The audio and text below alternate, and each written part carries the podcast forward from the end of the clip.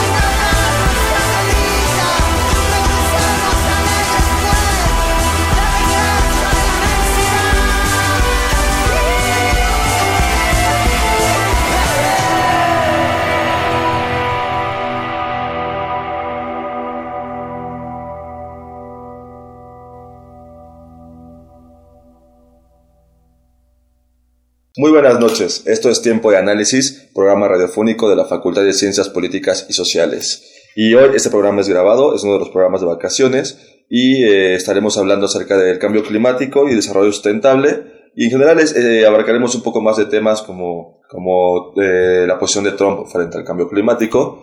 pero bueno, Para esta noche eh, se encuentra con nosotros el profesor Fausto Quintana y el profesor Israel Solorio. Ambos eh, ya han sido eh, invitados aquí en nuestro programa. Son profesores de la Facultad de Ciencias Políticas y Sociales. Y pues bueno, bienvenidos, buenas noches. Buenas noches, gracias por la invitación. pues para arrancar este tema, que nunca, nunca está de más hablar del cambio climático, porque es un tema que es, está presente prácticamente en nuestra vida cotidiana y pues en la posición de México y bueno, como habitantes de la Ciudad de México sabemos lo que es la contaminación ambiental y, sufrir el cambio climático con estos calores últimamente de verano que han sido un poco atípicos. Pero para arrancar este tema, eh, quisiera que, nos platicaran un poquito de por qué Trump, este, ahora con esta, bueno, su administración, eh, toma esta posición en los acuerdos de París realizados hace, eh, no sé si me equivoco, hace un par de meses, eh, la, última, la última reunión que hubo en este, en este acuerdo y que él desconoce por completo, eh, por completo el cambio climático. Dice que Estados Unidos eh, bueno, es primero, como ha sido su eslogan casi desde pre-campaña. Y bajo este argumento y bajo esta línea decide salirse de estos acuerdos, no los va a cumplir y se, y se alinea con otras naciones como China, que tienen, este, que son de los países con que más que más este par carbono arrojan a la atmósfera y pues eh, no, no, no, piensan cumplir ni piensan disminuir estos, estos este, residuos. Pero háblenos ustedes, eh, no sé qué, Fausto, nos vas a comenzar, bueno, vas a comenzar esta, esta charla y nos vas a platicar, por favor, ¿por qué Trump tiene esta posición? ¿Cuál es su forma de pensar, de concebir el cambio climático?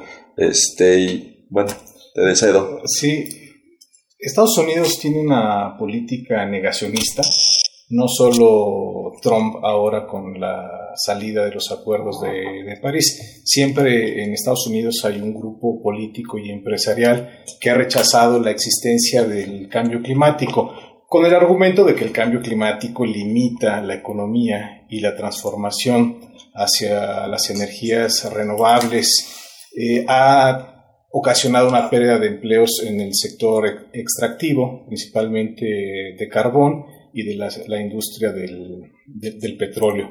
De alguna manera, ¿por qué se sale eh, Trump del cambio climático? Esta fue una promesa de Trump durante la, la campaña. Eh, Trump ha dicho que el acuerdo ha sido en desventaja, se ha firmado en desventaja para Estados Unidos y que se han perdido empleos y se van a seguir perdiendo empleos. Además, argumenta la administración de Trump de que los demás países no han asumido compromisos como el gobierno estadounidense. Y en realidad es cierto, Estados Unidos ha estabilizado, ha logrado estabilizar sus emisiones de dióxido de carbono, representa el 14% de estas emisiones. Eh, China representa el 25% y hay otros países que han acelerado sus emisiones, como el caso de Brasil, e Indonesia por las tasas de, deforestación. Creo que es un tema político con un argumento económico de la pérdida de empleos y la necesidad de echar a andar otra vez un proceso económico en Estados Unidos basado en eh, energéticos fósiles. Claro. Eh, Israel. Sí, en este caso me queda muy poco que agregar a lo que dice mi colega Fausto Quintana. Me parece que a nadie le cae por sorpresa el hecho de que Donald Trump anuncie el retiro del Acuerdo de París, dado que es algo que ha venido vino reiterando durante su campaña presidencial.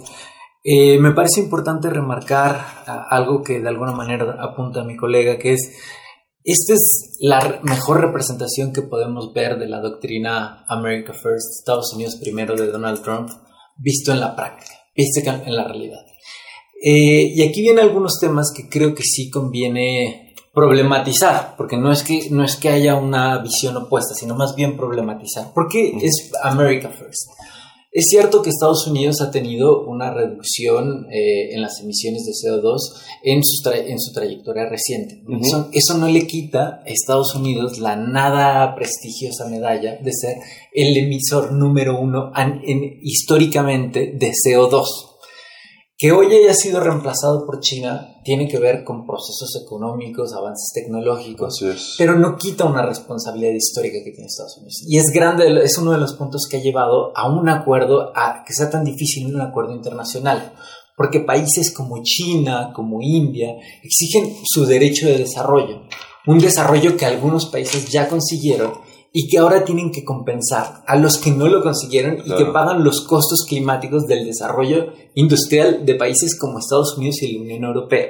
Entonces, en ese sentido es importante verlo desde una perspectiva histórica y no desde los últimos cinco años, sino decir, sí, Estados Unidos históricamente ha tenido estos negacionistas, estos conservadores que creen que lo importante es el crecimiento económico y no importa el resto, siempre y cuando algunos se sigan enriqueciendo y por eso es que la industria energética, en particularmente la de los contaminantes, del carbono, del petróleo, estuvo muy presente en la campaña de Trump.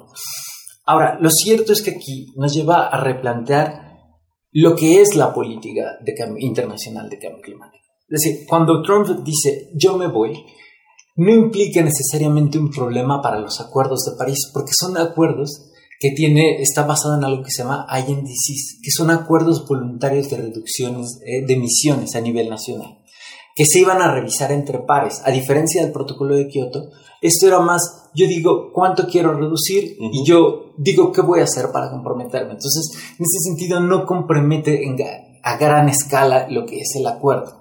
Podría haber un escepticismo, pero lo cierto es que hay otros países que están de acuerdo a tirar con adelante con esta ambición, sobre todo la Unión Europea que tiene desde hace años tratando de establecerse como un líder internacional de cambio climático y que ya lo fue cuando Bush también se bajó del, del protocolo de Kioto.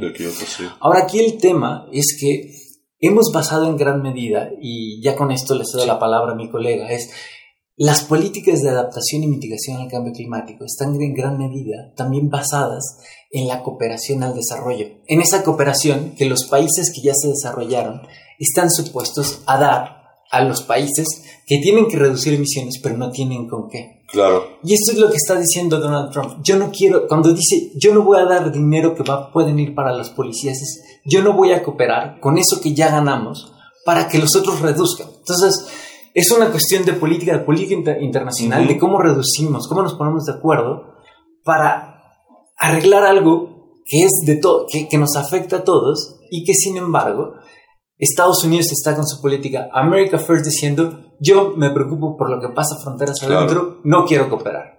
Esto es para empezar la discusión. sí, de, alguna, de alguna manera la decisión de Donald Trump está inmersa en un argumento de realpolitik, de beneficiar principalmente a Estados Unidos y sacar a, este país de la desaceleración económica de los últimos, de los últimos años, principalmente después de la crisis del 2007-2008. Pero hay que poner en su justa dimensión a los acuerdos de París. Muchos académicos y políticos señalan que este acuerdo de, de París eh, que de alguna manera se adelantó, todo el mundo esperaba que entrara en vigor en el 2020, representa el acuerdo más importante en materia ambiental desde, la, desde el ámbito multilateral. Sin embargo, es un, un instrumento muy laxo que no tiene los suficientes mecanismos de, de sanción, aunque es obligatorio, es del derecho internacional ambiental es obligatorio, no tiene esos mecanismos para hacer cumplir a los demás. Pero de todas maneras, muchos de los países no han cumplido la reducción de las emisiones de gases de efecto invernadero. Pensemos que en los últimos años, desde el 70 hasta la fecha, casi se han duplicado las emisiones de gases de efecto invernadero. ¿Qué quiere decir esto? Que tanto el protocolo de Kioto en su momento como ahora el acuerdo de, de París pues tienden a fracasar. Ya fracasó el protocolo de Kioto y este tiende a fracasar. Si el objetivo es la reducción, el objetivo general de los gases de efecto de invernadero, limitar el calentamiento global, aquí tenemos datos muy concretos basados en los reportes científicos de que no se han alcanzado. Ahora, otro tema, el de la negociación internacional y la política internacional que señalaba Israel. Estados Unidos no puede obtener, no puede permitir que los demás países pongan en la mesa la responsabilidad histórica esto en, negociaciones políticas no, no, ha funcionado, y menos en el tema, en el tema ambiental. Y mucho menos la idea del compromiso común, pero responsabilidades diferenciadas. Es decir, hay un problema general para todos y a los estadounidenses les corresponde pagar más de lo que eh, paga un mexicano o paga un habitante de Indonesia o de China o de Irak. Esto en términos de la buena voluntad y la colaboración y la cooperación entre los estados sí se permite en el discurso, pero en los hechos y la negociación concreta es lo que no ha podido permitir un avance real en la lucha global contra el cambio climático. Entonces, eh, a mí lo que me hace pensar, y bueno, creo que ya lo había pensado antes, pero es que si eh, esto no cambia. O sea, el problema entonces del cambio climático pues, es un problema civilizatorio, es un problema de Occidente, es un problema de la industrialización.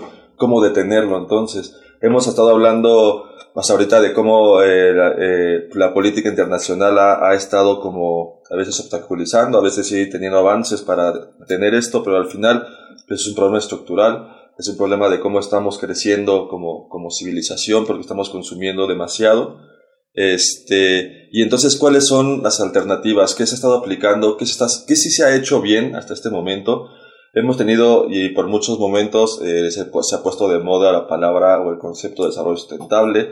En las empresas se vuelve muy común volverse sustentables o volverse verdes, la economía verde. Este, hemos visto muchas alternativas, pero todo dentro desde desde la estructura. O sea, al final, este, pues, eh, no, no, no, hemos podido como encontrar la, la, respuesta ideal o si la hemos encontrado se ha quedado como muy limitada en, en ciertas eh, regiones geográficas del mundo. ¿Cómo estamos en, en cuestión de, del combate y de las alternativas para, para esto? Bueno, mira, voy a ser un poco aventurado. Me parece que y en, en, tu pregunta está la palabra clave de, de, esta discusión, que es una discusión que desde luego es muy amplia y ahora solo vamos a dar unos pincelazos de, de estas ideas, es crisis civilizatoria. Eh, no podemos entender el cambio climático sin la evolución histórica del capitalismo, de la industrialización, la emisión de, de gases de efecto invernadero. Lo paradójico del asunto es que el concepto de desarrollo sustentable o sostenible lo que, lo que nos dice es, es posible alcanzar un equilibrio entre desarrollo económico, bienestar social y protección ambiental. Eso, digo, para los, los anales de la historia, esto, esto fue un, un modelo que impulsó eh, Estados Unidos sobre economía ecológica y algunos uh -huh. otros conceptos que ponían antes al medio ambiente a, a, a sobre la economía. Pero digamos, para, para centrarnos en esta pregunta es, lo curioso es, si nosotros entendemos que el principal, es una crisis civilizatoria el cambio climático, por tanto, el responsable está en nuestro modelo económico, que se transforma en nuestro modelo de vida, en nuestro modelo de organización social, cómo nos movemos día a día en las ciudades. Ese principal culpable es el capitalismo, y no lo digo para demonizarlo, sino lo digo, claro. tú observa las, eh, dónde están las tablas de emisión de CO2, está en los sectores que están íntimamente ligados al capitalismo, como puede ser el sector energético, el sector transporte. Entonces, lo que hace el desarrollo sostenible fundamentalmente es dejar la solución al propio culpable de, de esta crisis civilizatoria. Entonces, yo esto simplemente lo dejo como un asunto de reflexión, porque es cierto que existen países que, eh, como Alemania, han logrado avanzar en algo que se ha llamado el capitalismo verde, es decir, un capitalismo mucho más amable. Y en este sentido, y regresando al tema de Donald Trump, existen muchas empresas en Estados Unidos que dijeron nosotros vamos a seguir con este modelo. Uh -huh. Ahora, uno de los grandes elementos que tenemos para combatir el cambio climático, sin lugar a dudas, es la tecnología. El problema, eh, y antes de dejarle la palabra a mi colega, yo lo dejo a, a, modo de pregunta también al auditorio. ¿La tecnología a manos de quién? Porque si la tecnología es para eh, potencializar las capacidades de adaptación de las comunidades, está bien. Uh -huh. Pero si esa tecnología que puede ser de energía renovable, de está bajo el control de las empresas y solo quien pueda pagar tiene acceso claro. a ellas. Entonces, si está sujeta al mercado, ¿qué camino vamos a tener? Así es. Es, un, es, un, es un tema a discutir eh, que tiene que ver con nuestra civilización como tal. Cuando hablamos de cambio climático es hablar de civilización y por eso es importante tener discusiones como esta. Sí, de, definitivamente recupero la idea central del capitalismo como una causa de esta crisis civilizatoria que tiene una expresión en el cambio climático, pero hay otras como la pérdida de biodiversidad, uh -huh. acidificación de, de, los océanos, pérdida de, del suelo, degradación de los suelos, etcétera, etcétera. Definitivamente esta crisis civilizatoria recae en algo que va más allá de las políticas nacionales o los ejemplos de qué país contamina más. El sistema capitalista, el modelo de, producción, involucra prácticamente a toda la, toda la, humanidad. Son pocas los, los países, las comunidades que se pueden sustraer de esta dinámica capitalista. Unos dicen, bueno, tenemos a Dinamarca y tenemos a, a, Finlandia, sí, pero no representan de alguna manera a la totalidad de la población y sus economías tampoco son importantes en términos, en términos globales. Si nosotros queremos pensar en la crisis civilizatoria, como diría Enrique Leff, pues sería la, crisis del conocimiento, ¿no? Esa crisis de que no sabemos de qué forma eh, transformar nuestro entorno y no reconocemos el derecho del otro, es decir, la otredad, hay un desconocimiento de la otredad y lo que importa es el individuo, lo que importa es lo que vas a consumir todos los días, eh, cómo te vas a transportar, cómo te vas a vestir y no piensas en tus externalidades, no piensas que si estás comiendo un kilo de, carne o estás tomando un litro de leche, pues vas a afectar el recurso hídrico de muchas poblaciones indígenas. Además, pensemos que sí, efectivamente los sectores eh, en la economía son los, los, culpables, digamos, ya hablando en términos, en términos económicos, de este tema del cambio climático, principalmente el energético y el de los transportes que señalaba Israel, pero también hay que agregarle el cambio de uso de suelo a nivel, a nivel mundial. El tema de la deforestación para la plantación de soya, para la plantación de otros, otros, eh, otras plantas, para la conversión a combustibles, biocombustibles que necesitamos para para el sector de los transportes, pero también la urbanización, también el sector de la construcción, también el sector de los, de los alimentos, de la distribución. Entonces, si, si, vemos desde una perspectiva amplia qué es lo que está ocasionando el cambio climático y esa crisis civilizatoria, de una u otra forma va a involucrar a la mayoría de las personas de, a, la actividad humana. Y, esto se, se, sustenta en prácticas que se van, van formando todo el día y se van fortaleciendo, como el tema de la cultura del consumo. Entonces las personas todo el tiempo están consumiendo principalmente en centros, centros urbanos y lo vemos también desde la perspectiva de la industria, el tema de la obsolescencia programada, hacer los productos que duren menos para que estas personas estén comprando, estén comprando. Entonces es una dinámica que sí eh, necesita esta, esta discusión y desmenuzar los hilos finos de todo esto. Sí, creo que, creo que Fausto toca ahí también un, punto importante que es el nivel, eh, el, el, culturalmente cómo estamos consumiendo ya en, en, en, la cultura occidental, que prácticamente es el, mundo entero. Este, vemos que ya los productos este, tienen un nivel de caducidad muchísimo más, más corto. Y bueno, y el nivel de, consumo de cuestión de alimentos es, es, es muy grave acababa de leer yo hace unas, un par de semanas eh, un nivel, eh, bueno, no recuerdo exactamente dónde fue, pero hablaba de esto de que si, si todo el mundo consumiera carne roja como consume Estados Unidos, no, no, no tendríamos la capacidad, simplemente es, es, inhumano, no habría forma de, de, producir tanta, tantas cabezas de ganado para, para, si tuvieran ese nivel de consumo tan fuerte de carne roja, y bueno, tiene que ver también eh, cultura, y, o sea, hay países que no consumen tanta carne roja, pero bueno, es esto de esta, este concepto de que todos tienen que tener como lo básico en su refri, y es tener como cada, cada cosa, cada producto, cada, como un pedazo de, de cada animal, tenerlo ahí guardado por si mañana se me antoja comer pescado, mañana carne roja, pero este, esto a nivel masivo simplemente es insoportable para, las, eh, para, la, para la humanidad, no, no se puede vivir con un nivel de consumo tan alto y esto desemboca, tiene repercusiones en muchos, en muchos aspectos que ya Fausto, que también Israel nos, estado hablando. Este, entonces, eh, hemos hablado un poquito de eso y bueno, tocaste a Enrique Lev, que también él es un crítico muy fuerte del desarrollo sustentable. Este, en, algunos aspectos dice que el desarrollo sustentable, pues sí, no sale del tema de lo económico, o sea, sigue teniendo, sigue siendo, sigue mercantilizando este, las cosas y, y, bueno, y vuelvo a tocar el tema esto de cómo simplemente para las empresas se pone de moda ser verde, pero porque eso les reduce, no sé, algunos niveles de impuestos este, anualmente, o porque es más rentable y vendible para esas empresas poder poner en su etiqueta un sello de que somos sustentables. Y entonces esto hace que la gente diga, voy a consumir esto porque seguramente pues, eh, se manejan con políticas verdes, cuando igual la empresa lo único que hizo fue cumplir con cambiar los focos. Y eso ya lo certifica como sustentable para quizá algunos países. Entonces, si la respuesta no va por el desarrollo sustentable, ¿qué, qué podría ser la alternativa? ¿Qué, ¿Qué cosas están haciendo bien? Mira, para mí, lo primero es tener algo muy en claro y es el hecho de las empresas siempre buscan ganancias, porque por eso son empresas, ¿no?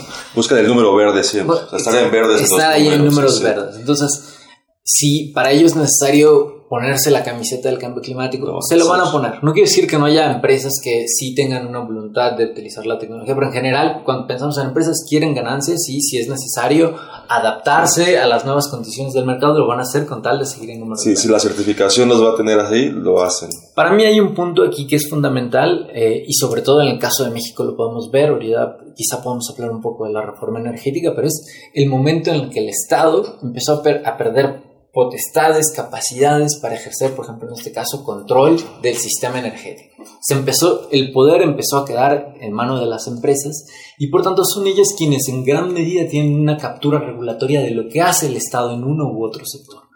El Estado ya muchas veces no tiene la capacidad de inversión y por tanto es que es, eh, necesita, por ejemplo, para llevar energía renovable, eh, estas plantas eólicas en Oaxaca necesita mm. la inversión de Endesa, de gas natural, de Fenosa, de las grandes eléctricas europeas. ¿Por qué? Porque venimos también de una, es una disputa cultural, pero también política, en la que esta apuesta del Estado, el, Estado mientras más ligero mejor, estamos viendo que lo que acaba pasando es que queda, quedamos en manos de, de las empresas privadas. Entonces, eh, metiéndome un poco a, esto que dices de, la moda, de lo, de, ser verde y de pronto cómo se utiliza para el cambio climático y qué alternativas podemos tener, déjame darte un ejemplo en uno de los sectores que es los, que yo trabajo en mi proyecto de investigación, que es el sector energético. Eh, todos, hemos, todos hemos escuchado hablar a, nuestro eh, presidente Enrique Peña Nieto hablar de la producción de energía renovable en México como uno de los triunfos eh, de México en, en, temas de cambio climático. Sí.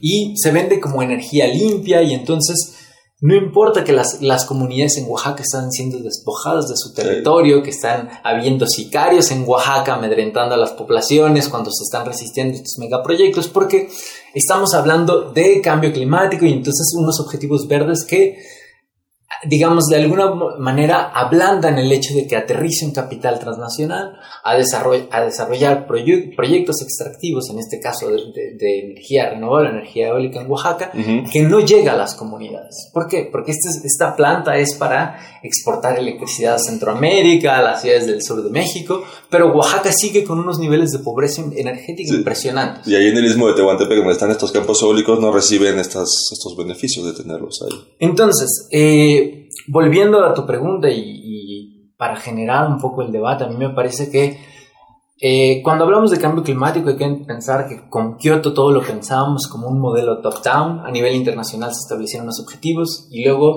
a nivel eh, nacional veíamos si se cumplían o no se cumplían. Yo creo que cuando hablamos de, de cambio climático, sobre todo en términos de adaptación, es importante pensar en los más vulnerables. Y eso es hablar de los pueblos, es hablar de comunidades. Y en ese sentido es importante cuando hablamos de cambio climático en México pensar en comunidades indígenas, cómo, cómo ellos dentro de ya esta vulnerabilidad estructural que están teniendo, cómo están sufriendo los estragos del cambio climático y de las políticas que son supuestas para mitigar o retener el cambio climático.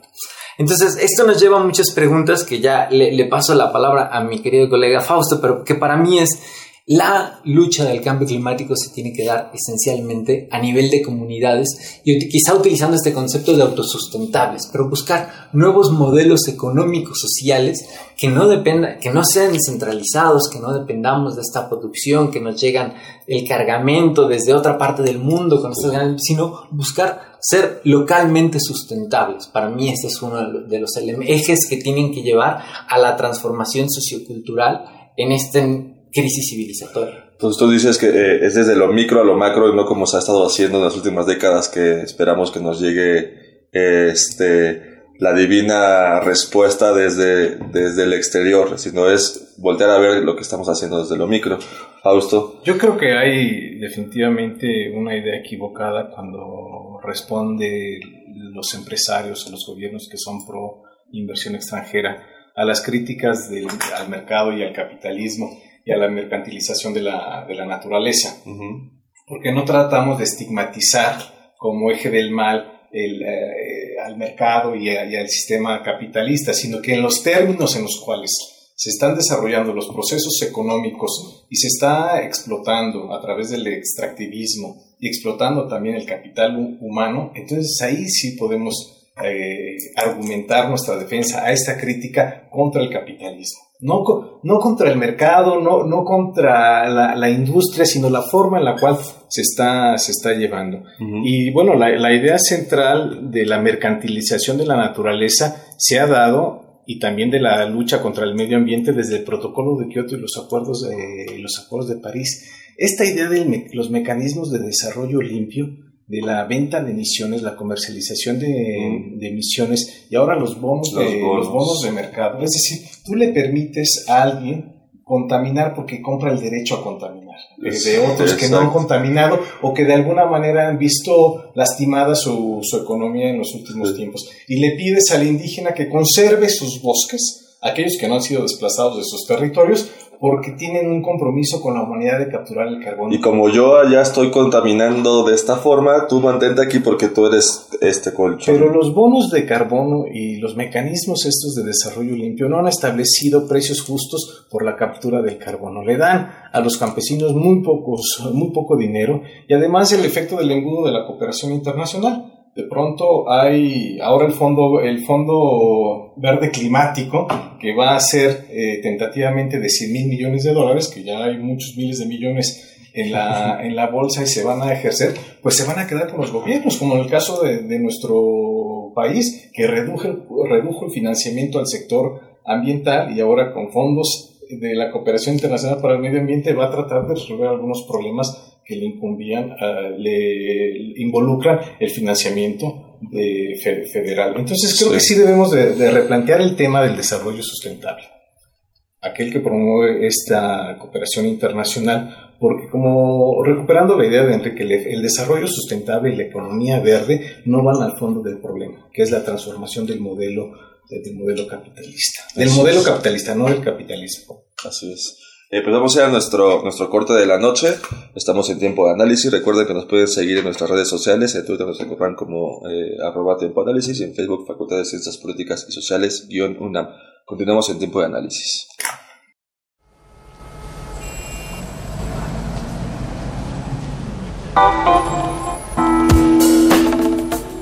El cambio climático es uno de los mayores desafíos de nuestro tiempo y supone una presión adicional para nuestras sociedades y el medio ambiente. Los efectos del cambio climático son de alcance mundial y de gran escala. Es por esto que países del mundo han realizado un acuerdo para implementar una serie de medidas y estrategias para prevenir el crecimiento de este fenómeno. El Acuerdo de París es un acuerdo mundial sobre el cambio climático que se alcanzó el 12 de diciembre de 2015 en París durante la vigésimo conferencia sobre cambio climático y que fue abierta para firma el 22 de abril de 2016 para celebrar el Día de la Tierra. Este acuerdo presenta un plan de actuación para limitar el calentamiento del planeta y cubre un periodo a partir de 2020. Las estrategias consisten en mantener el aumento de la temperatura media mundial muy por debajo de 2 grados centígrados sobre los niveles preindustriales y así limitar el aumento a 1.5 grados centígrados, lo que reducirá considerablemente los riesgos y el impacto del cambio climático. El acuerdo fue firmado por más de 55 partes, lo que suman más del 55% de las emisiones globales de gases de efecto invernadero. Hasta el 3 de noviembre de 2016, este instrumento internacional había sido firmado por 97 partes, lo cual comprende 96 países firmantes individualmente y la Unión Europea.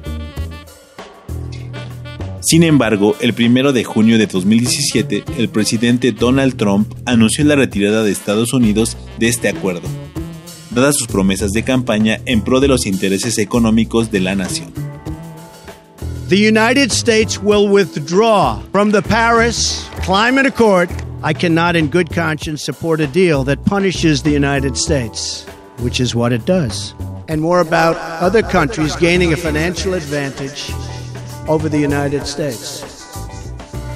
Todos los países del mundo reiteraron su compromiso y comunicaron que no se iban a retirar del acuerdo, aunque Estados Unidos sí lo hiciese. Si queremos contribuir en el cuidado del planeta, debemos participar en la búsqueda de soluciones y actuar como ciudadanos conscientes y responsables. Para tiempo de análisis informó Ociel Segundo.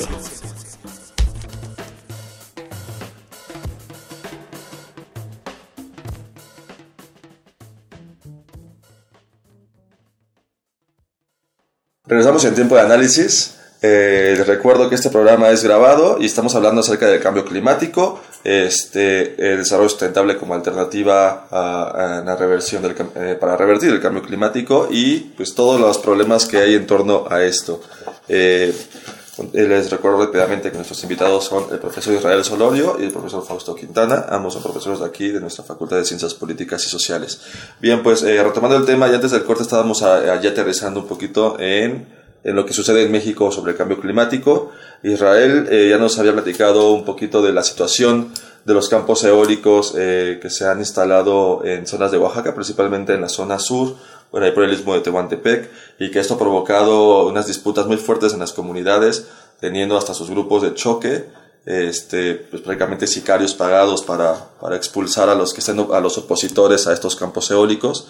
Y bueno, y así estamos viendo cómo, pues sí hay tecnologías, hay tecnología para revertir el cambio climático, pero esta tecnología sigue siendo privada, sigue estando en manos de, de un puñado de, de naciones, de un puñado de empresarios, y pues así no vamos a conseguir el objetivo de reducir este, este, este cambio climático. Entonces ya desde, desde, la, desde lo nacional, desde México, eh, no sé quién quiera, quién quiera comenzar. Israel, este, por favor, eh, puedes hablarnos un poquito del panorama y qué, qué estamos haciendo bien y qué estamos haciendo muy mal. Bueno, pues muchas gracias. Yo creo que para empezar a dar un panorama, eh, basta, es importante comenzar con algo que quizá muchos de, los eh, escuches que tenemos va a sorprender. Pero México es considerado a nivel regional como un líder en materia de cambio climático. Lo, primero que uno se pregunta es, pero ¿cómo puede ser? Pues de entrada porque tenemos una legislación muy ambiciosa en la materia.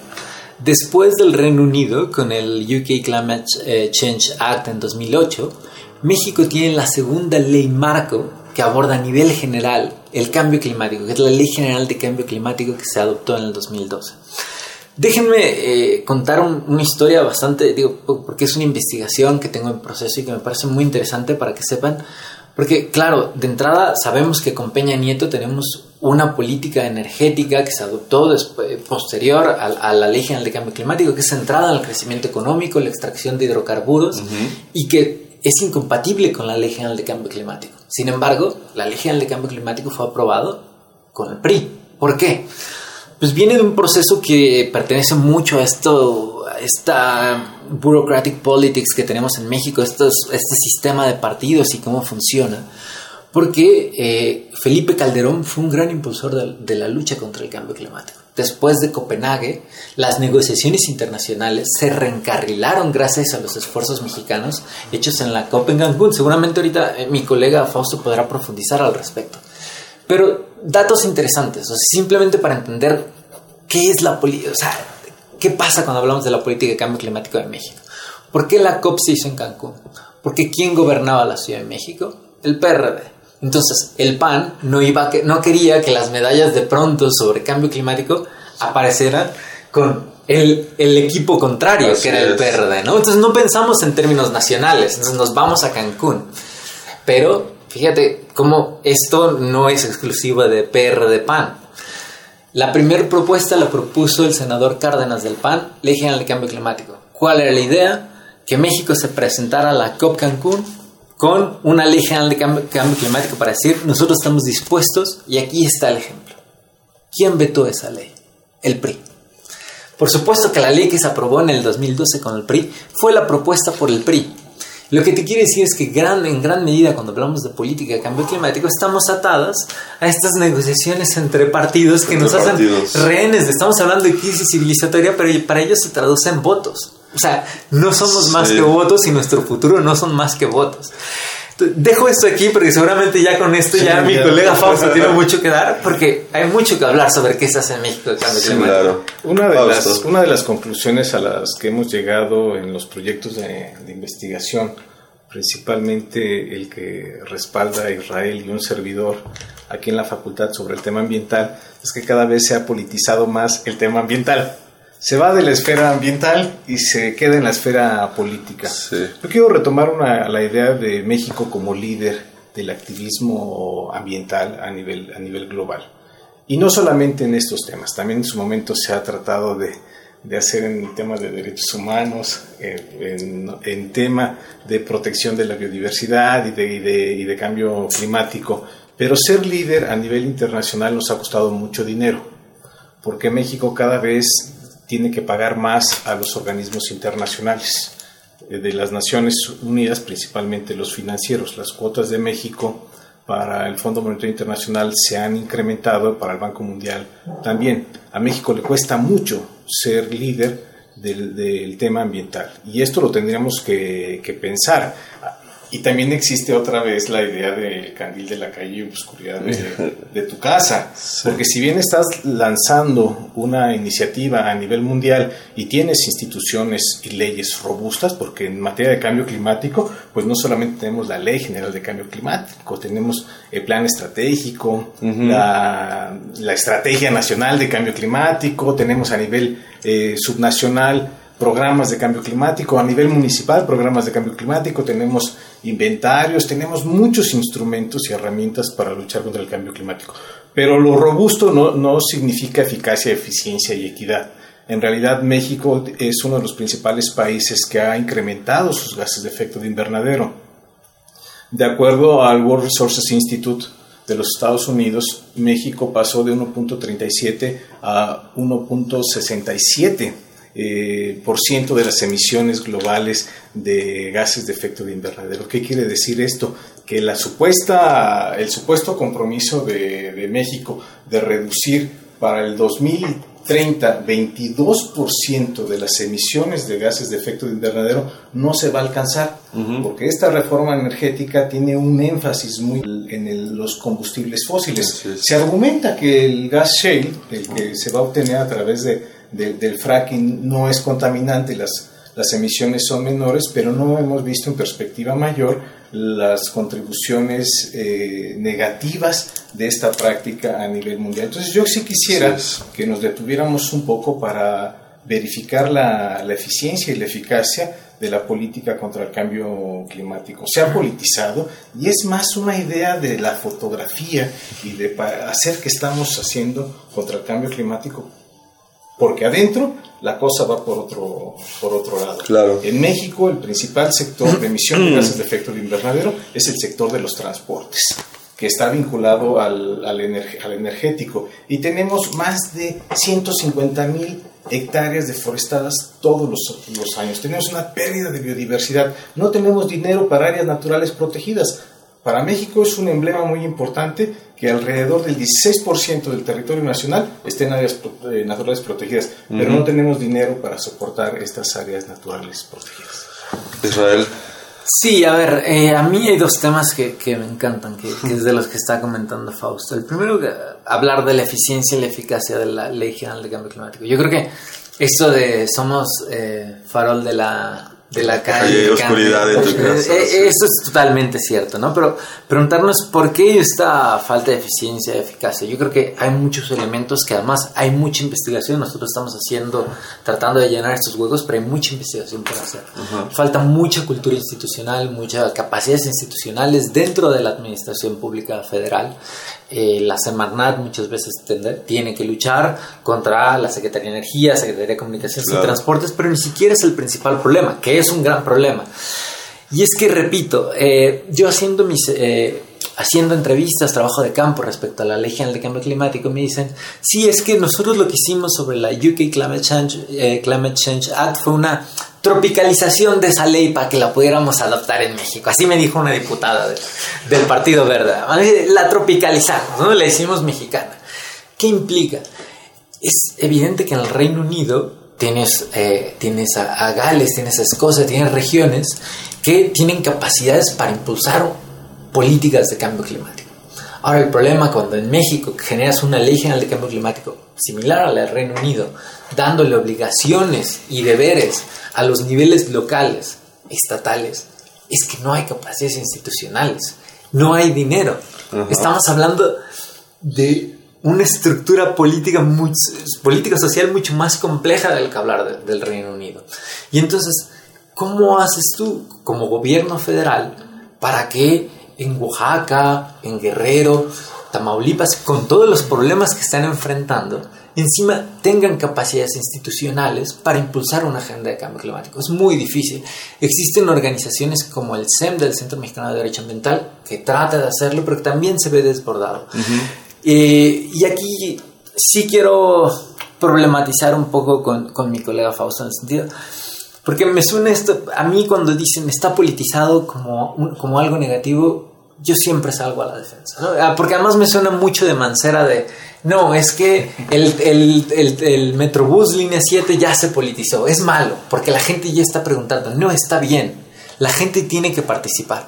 El problema es que yo creo que el cambio climático no se ha politizado, pero sí está partidizado. O sea, es decir, hay, hay actores políticos que están en la cúpula de poder con intereses que utilizan el cambio climático como una ficha de ajedrez, pero la sociedad mexicana, aunque se ha fortalecido, no, no es lo suficientemente participativa. Las empresas, de, no tenemos un sector de empresas de energía renovable que impulsen por una transición, que haga presión al gobierno, sino el gobierno simplemente, ya sabemos, o sea, la ley, eh, la, ley la reforma energética fue sujeta a los intereses de, la- de las grandes empresas petroleras y, y energéticas del país Sí. de- y, de- y del mundo. Entonces, sobre todo, o sea, perdón, de- del mundo, eh, se desmanteló Pemex, se desmanteló CFE. Entonces, el problema aquí yo creo que hace falta politizar el cambio climático, hace falta entender que cuando nosotros luchamos por una ciclopista aquí en Ceú o por transporte público en nuestro barrio, esto es politizar el cambio climático.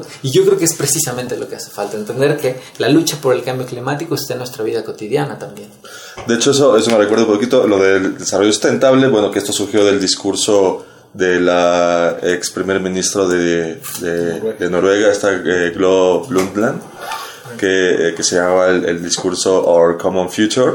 Ella decía que, bueno, los tres ejes que hablamos de un principio, que es eh, sociedad, economía y medio ambiente, iba a estar articulado por la política. Eso era, es- eso era el eje articulador del desarrollo sustentable y esto me hizo recordar un poquito. Pero si el problema es que sea, partidista, ¿no? Eso es el problema. Necesitamos revalorar la, a la política y darle precisamente ese reconocimiento como una estrategia para incrementar el bienestar de la, de la población y por supuesto cuidar el, el medio ambiente.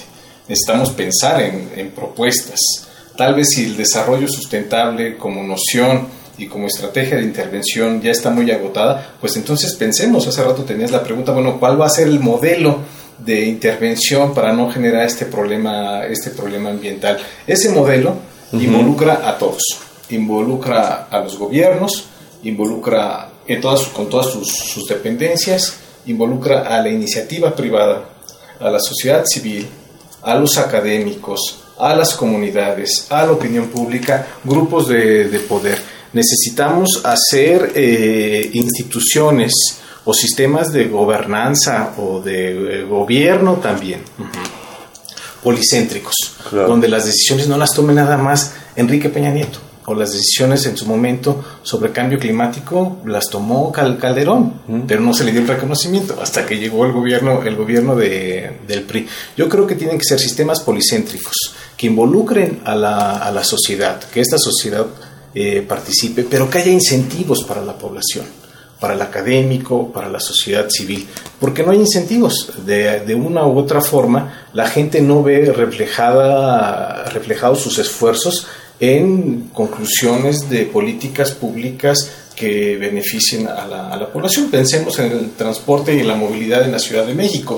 Si hay un fracaso fuerte en la Ciudad de México es el de la seguridad pública, pero el que le sigue es el tema del medio ambiente, de la contaminación, de la, de la movilidad, porque el gobierno que está a punto de salir, el de, el de Mancera, le dio prioridad a la política de partidista, a la política de, de campaña electoral y no a la política en términos, digamos, amplios eh, para el beneficio de la, de la población. Y que bueno, la Ciudad de México ya venía haciendo trabajos desde hace por lo menos una década, si no es que un poco más, trabajos fuertes este, para posicionarse como una ciudad este, pues verde, una ciudad amigable con el medio ambiente a nivel mundial. Y creo que habían venido haciendo algunas cosas bastante bien, otras cosas pues muy cuestionables, pero habían estado, la Ciudad de México había sido como emblemática a nivel nacional de cómo, de cómo habíamos estado trabajando en ese sentido, bueno, cómo desde el gobierno local se había trabajado en ese sentido.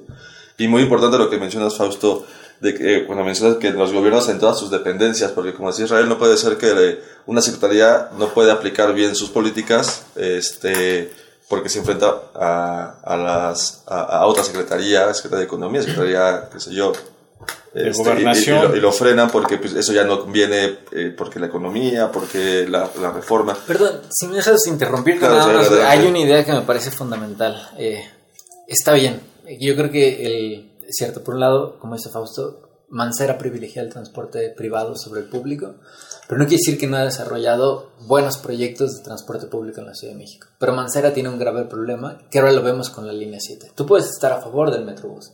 El problema es que Mancera no sabe consultar a la ciudadanía, no sabe trabajar en conjunto de esos entes que está gobernando, que no sabe trabajar como gobernanza. Desarrolla decisiones jerárquicas y luego las quiere imponer sobre cualquier cosa.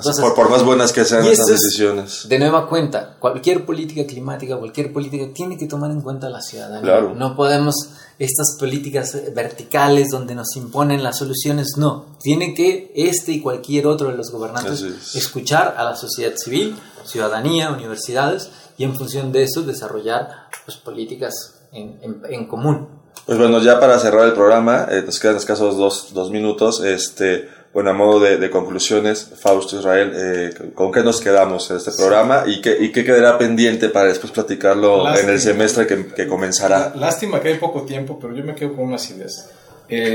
actualmente se está perdiendo control territorial y el control territorial tiene que ver recursos recursos naturales. Entonces, la reapropiación del territorio debe ser una prioridad para la política pública en términos del medio ambiente también. La participación. Pero hay temas fundamentales que van más allá del medio ambiente. La, transparencia y la rendición de cuentas de lo que están haciendo nuestros políticos, de los recursos que están utilizando en la Semarnat, en el INEC, en la CONAM, en, varios, en varios sectores. Si nosotros no enfilamos por ahí, difícilmente vamos a tener políticas públicas y vamos eh, sanas que nos ayuden a conservar o a usar de una forma sostenible el medio ambiente. Gracias, Fausto Israel. Yo me quedo con cosas positivas. Eh, por un lado, digo, también tengo las negativas, pero me parece que hay que resaltar lo positivo. Como dice Fausto, las universidades tienen que tener un papel y yo creo que en ese sentido la Facultad de Ciencias Políticas y Sociales, a través de proyectos como el de Fausto o el del mío, están entendiendo que también las ciencias sociales tienen que decir algo sobre cambio climático, no nada más algo científico, no es algo de la sociedad y entonces tenemos que tomar este papel proactivo, salir de los auditorios o traer a gente a los auditorios, pero de los auditorios también a las calles, en las estaciones de radio, hablar de cambio climático y empezar portavoces, colaborar con las comunidades y empezar este proceso proactivo. Y un mensaje, digamos, a, a los radioescuchas es, yo sé que cuando hablamos de cambio climático de pronto es, ya se fue todo al carajo, ¿no? Ya no hay nada que hacer. muy eh. apocalíptico. En el fondo también hay una parte que tiene que ver con nuestra vida cotidiana y tú lo decías, si reducimos nuestra dieta, si tú te vuelves vegano, vegetariano, reduces emisiones de CO2. Si te vuelves ciclista y decides ir en bicicleta a tu trabajo, te vuelves un motor de cambio. Entonces, claro. tampoco, o sea, sí presionemos a las autoridades para que haya políticas acordes que favorezcan estos cambios, pero también impulsémoslos desde abajo, desde nuestras comunidades, desde nuestra perspectiva individual. no esperemos desde casa. No esperemos que todo nos venga de arriba, sino seamos proactivos en este cambio comunitario que esta sociedad necesita. Claro. Bien, pues este Fausto, muchas gracias por haber estado. Gracias a ustedes. Israel nuevamente por haber estado aquí por nosotros, gracias. y pues espero que tengamos eh, pronto otro programa este, que sea una continuación de esto y porque siempre hay muchos temas que se nos queden de tintero cuando estamos hablando del cambio climático, porque como lo podemos abordar desde las ciencias sociales, como desde la política, como desde la internacional, entonces... Eh, Sociología, comunicaciones. Así es. Entonces, pues bueno agradecerles nuevamente por haber estado aquí con nosotros y quiero agradecerles a ustedes por haber estado esta noche escuchándonos. Les recuerdo que tenemos eh, una cita el próximo miércoles en punto de las 8 de la noche aquí en Tiempo de Análisis. Síganos en nuestras redes sociales toda la semana. Eh, les recuerdo que este programa es producido por la Coordinación de Extensión Universitaria de la Facultad de Ciencias Políticas y Sociales. Se despide de ustedes Carlos Corres Cajadillo. Muy buenas noches. Esto fue Tiempo de Análisis. Tiempo de Análisis una coproducción de Radio UNAM y la Coordinación de Extensión Universitaria de la Facultad de Ciencias Políticas y Sociales.